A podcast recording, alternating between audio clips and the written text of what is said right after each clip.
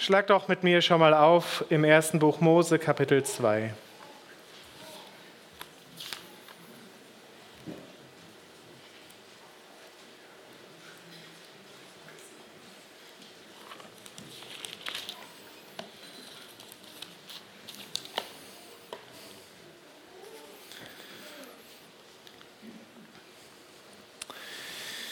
Dies ist die Entstehungsgeschichte von Himmel und Erde, als sie geschaffen wurden.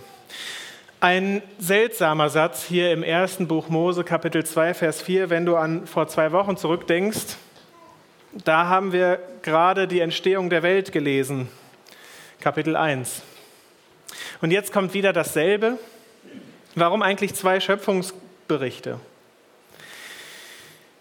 Kapitel 1 zeigt uns die Schöpfung des Kosmos im Überblick. Quasi, man könnte sagen, von oben. Und Kapitel 2 setzt das voraus und zoomt jetzt hinein sozusagen in die Nahaufnahme auf den Menschen. In Kapitel 1 wird das Thema eröffnet, was Kapitel 2 hat, nämlich lasst uns Menschen machen nach unserem Bild. In Kapitel 1 bleibt aber die Frage offen, was heißt das? Und da kommt jetzt Kapitel 2.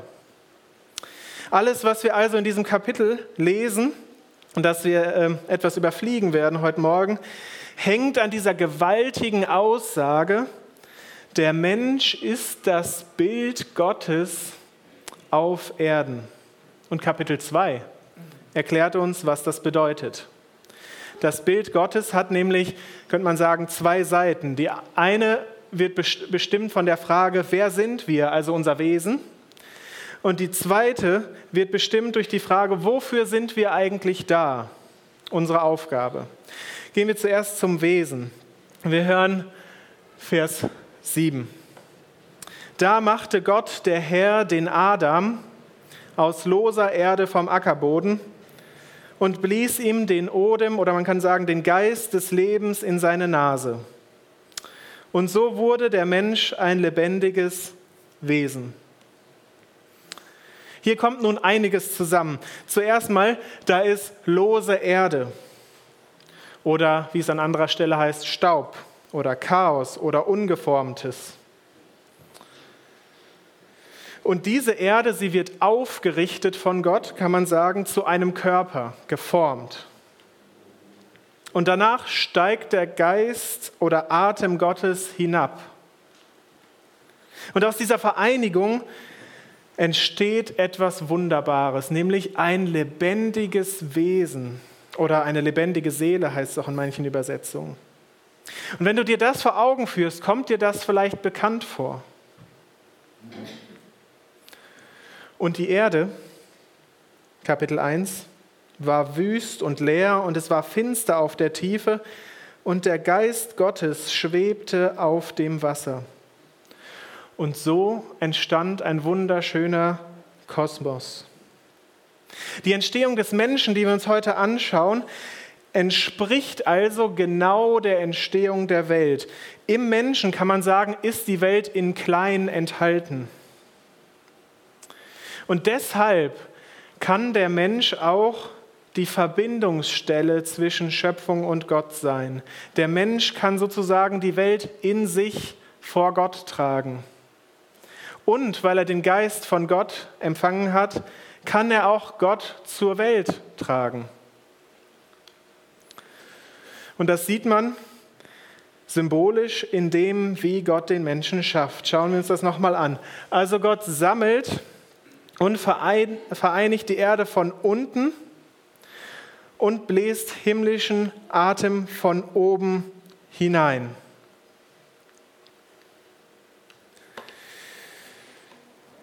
Der Mensch ist also damit sozusagen das Wesen zwischen diesen beiden Welten. Man könnte sagen, der Kopf ist im Himmel und die, die Füße sind auf der Erde. Und diese Position, in die der Mensch hineingeschaffen wurde, die durch die Sünde dann zerrissen wird, heute nicht unser Thema, die wird in Jesus wiederhergestellt. Jesus erhebt sich aus dem Staub des Todes und mit ihm alle, die an ihn glauben. Und er sendet uns den Geist von oben und so entsteht neues Leben. Damit wir wieder diese Wesen werden können, die zwischen Himmel und Erde stehen. Dass wir wieder diese Wesen werden können, die die, Welt vor Gott bringen und die Gott vor die Welt stellen. Oder kurz gesagt, das Bild Gottes. Und dieses Bild, es steht an der Stelle, wo sich Himmel und Erde berühren, zwischen den Welten. Wenn wir uns das jetzt anschauen, dann eröffnet sich uns hier auch eine Erklärung, was Gottesdienst ist und was Götzendienst ist. Das überrascht dich jetzt vielleicht, aber was meine ich damit? Erinner dich nochmal an die Predigt von Fabian von vor zwei Wochen. Gott hat seinen himmlischen Wohnraum und er hat seinen irdischen Wohnraum, die Erde, geschaffen. Und in diesem Kapitel 2 pflanzt Gott auch noch einen Parkgarten, sozusagen, man kann sagen, einen heiligen Hain oder einen Tempel, ein Heiligtum. Also den Ort, wo, ich sage es nochmal, der Himmel die Erde berührt. Und was steht in so einem Heiligtum?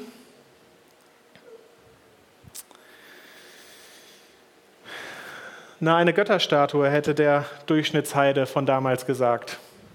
Ist doch klar. Und diese Götterstatue repräsentiert die Macht dieses Gottes auf der Erde. Von seinem Tempel aus regiert dieser Gott durch sein Bild die Umgebung. Das ist in allen antiken Kulturen so. Und unser Durchschnittsheide jetzt erwartet jetzt, wenn er Kapitel 1 gelesen hat, ja, jetzt muss man ja da eine äh, Götterstatue hinstellen. Und in der Tat gibt es ganz erstaunliche Parallelen, wenn man Kapitel 2 im ersten Buch Mose liest, mit den Tempeleinweihungen der Nachbarvölker Israels. Was passiert da so?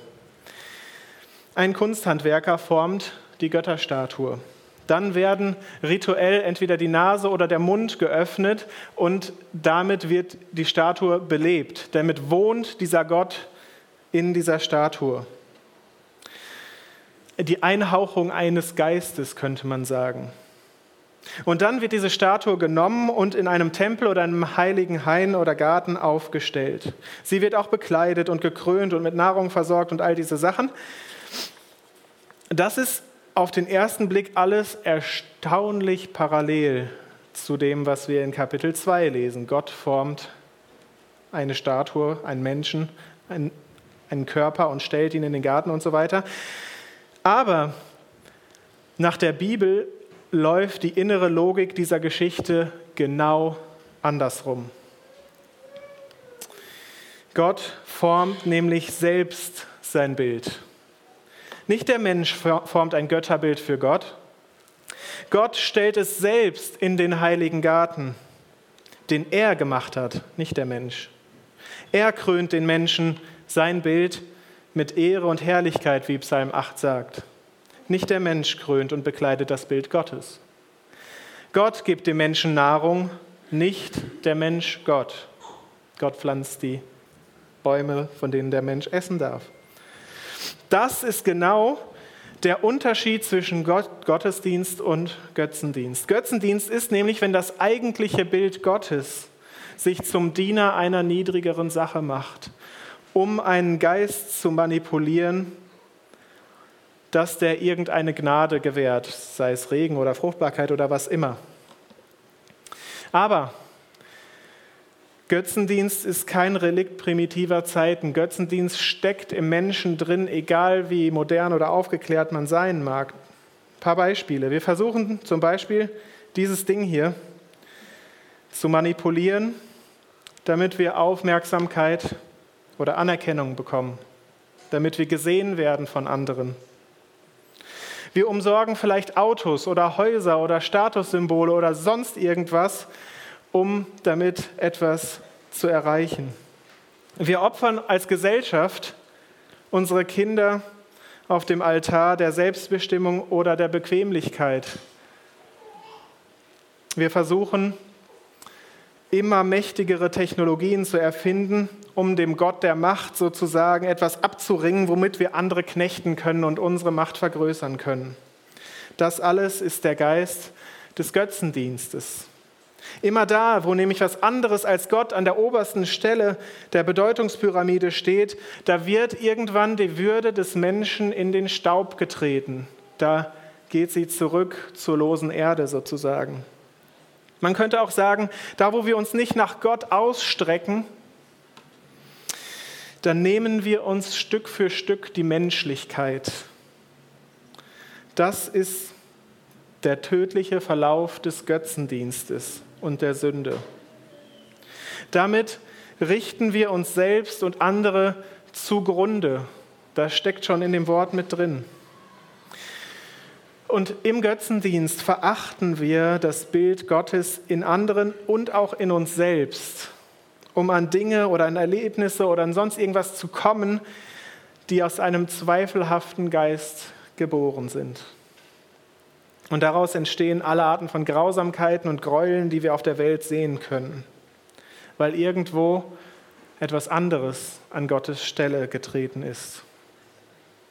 Als Christen haben wir aber eine Grundannahme, die Sprengstoff ist, die eine Revolution auf dieser Welt auch schon ausgeführt hat, die gewaltig ist. Diese Grundannahme ist, jeder Mensch ist ein Ebenbild Gottes. Jeder, nicht nur der König, nicht nur die Reichen, alle und jeder. Alle modernen Vorstellungen von Menschenwürde, Menschenrechte, Heiligkeit des Lebens, Freiheit und Gleichheit vor dem Gesetz sind ohne dieses Kapitel in der Bibel nicht denkbar. Der Mensch ist nämlich keine Verfügungsmasse, kein Diener einer Statue, sondern heiliges Ebenbild Gottes. In uns können sich nämlich Himmel und Erde berühren. Was ist also, wenn der Mensch so etwas Gewaltiges ist? Was ist unsere Aufgabe? Der Mensch ist der Priester, Gärtner des Gartens Gottes. Und Gott, der Herr, nahm den Menschen und setzte ihn in den Garten Eden, dass er ihn bebaute und bewahrte. Er soll also den Garten bebauen und bewahren. Man kann auch lesen, dienen und bewachen. Klar, das ist Gärtnerarbeit. Aber warum Priester? Diese beiden Worte, bebauen oder dienen und bewachen, kommen immer wieder in den Büchern Mose, dann bei den Leviten und Priestern vor. Die Leviten und die Priester machen genau das Gleiche wie Adam und Eva. Sie dienen und bewachen. Und Gärtner und Priester, kann man sagen, tun symbolisch gesehen genau dasselbe. Es muss nämlich etwas Himmlisches zum Irdischen gebracht werden, damit das Irdische zum Himmel wachsen kann. Und deshalb lesen wir auch um diesen Vers ein paar sehr seltsame Bemerkungen.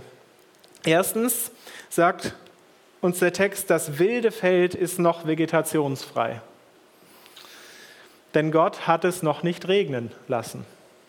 Interessant, was das damit zu tun hat. Und das Zweite, der Ackerboden wird vom Nebel zwar befeuchtet, aber er ist noch leer, denn der Mensch bebaut ihn noch nicht.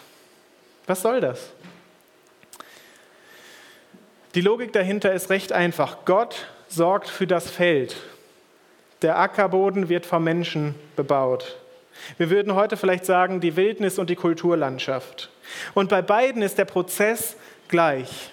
Es muss nämlich etwas Himmlisches auf den Boden gesenkt werden, kann man sagen, nämlich zum Beispiel Wasser und Samen und Fürsorge, damit dem Boden etwas entlockt wird, das zum Himmel wächst und die Lebewesen dann ernährt.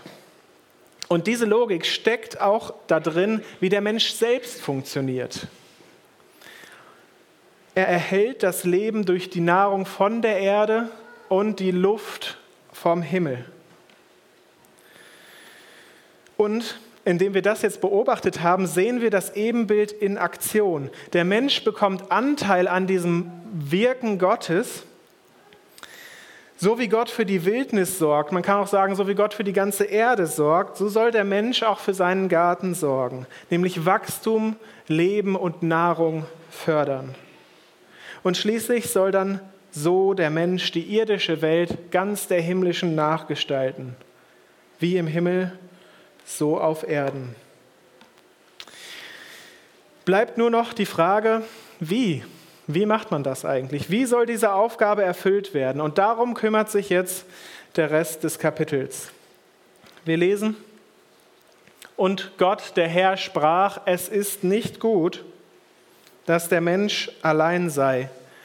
Ich will ihm eine Hilfe machen, die ihm entspricht. Nicht gut.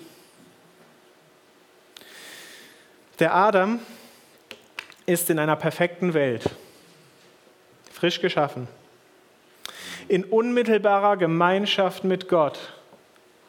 Er ist die Verbindung aus Himmel und Erde. Fühlt er da einen Mangel? Ich denke nicht. Es ist nämlich, wenn du gut aufgepasst hast, Gott, der den Mangel sieht.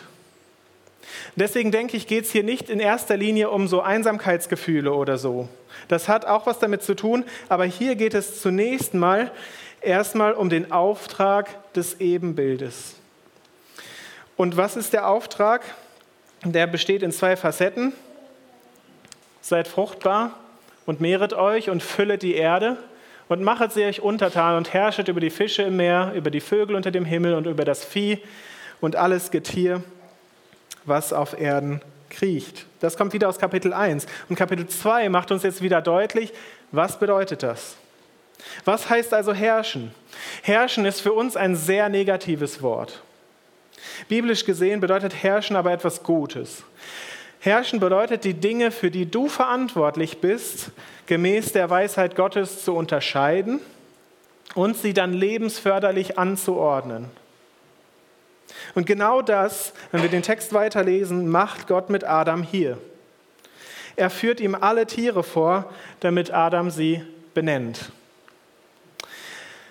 Was passiert hier? Adam unterscheidet die Schöpfung. Indem man einen Namen gibt, sagt man, du bist dies und nicht etwas anderes. Und dann ordnet man es an, welche Tiere gehören zusammen und so weiter.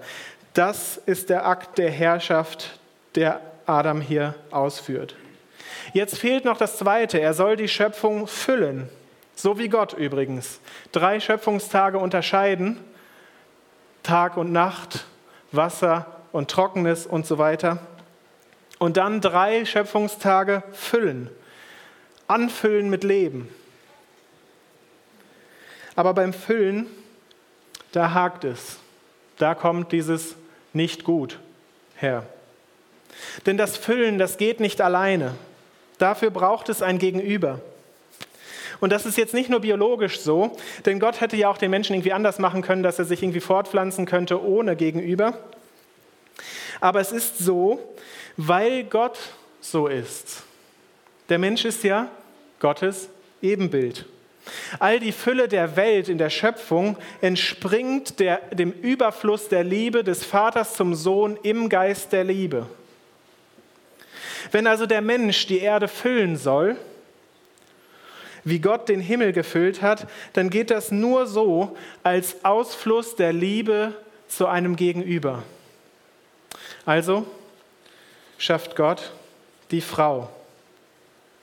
Man könnte sagen, der Mensch als Ebenbild, er wird geteilt. Das ist übrigens die Sache mit der Rippe. Die Rippe heißt sowas ähnliches wie Seite. Man könnte sagen, Eva kommt aus Adams Seite. Auch sehr schön dargestellt hier. Und dieses geteilte Ebenbild, wenn man das so will, das wird dann direkt wieder zusammengebracht, ein Fleisch. Und in dieser Teilung spiegelt sich nochmal die ganze Schöpfungsordnung, die ich versucht habe jetzt darzulegen, die wir auch vor zwei Wochen gehört haben, nochmals wieder.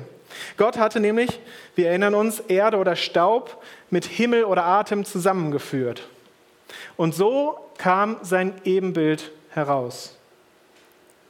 In Kapitel 5 lesen wir dann, Adam zeugte den Seth in seinem Bilde, ihm gleich.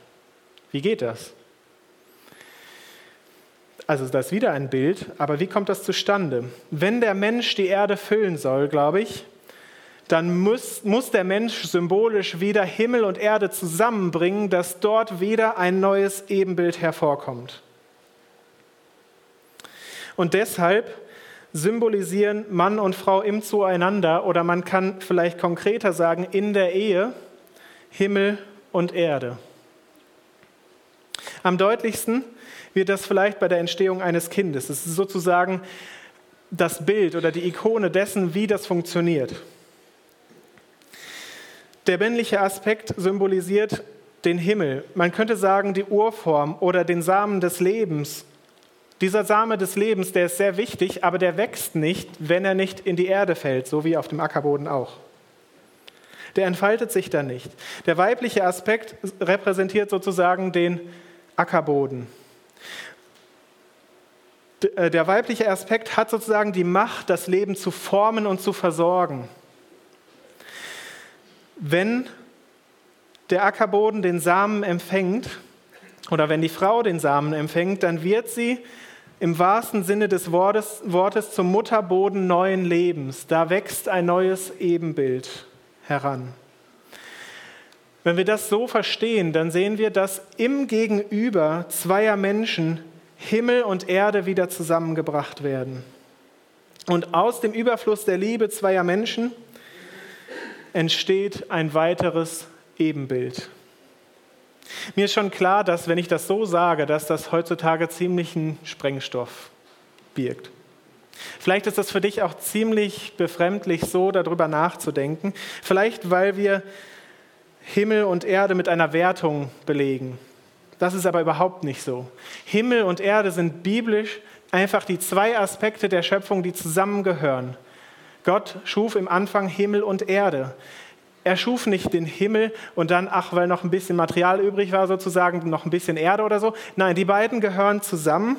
Die beiden ergänzen sich. Und so ist es auch bei Mann und Frau. Sie sind zwar unterschiedlich, aber sie sind unterschiedlich, weil sie zusammengehören und auch zusammen das Ganze der Schöpfung repräsentieren und so die Macht haben, die Erde mit Ebenbildern Gottes anzufüllen. Also für sich selbst vereint jeder Mensch Himmel und Erde in sich und auch in der Beziehung sozusagen eine Ebene höher oder wie du sagen willst, repräsentiert der Mensch wieder Himmel und Erde.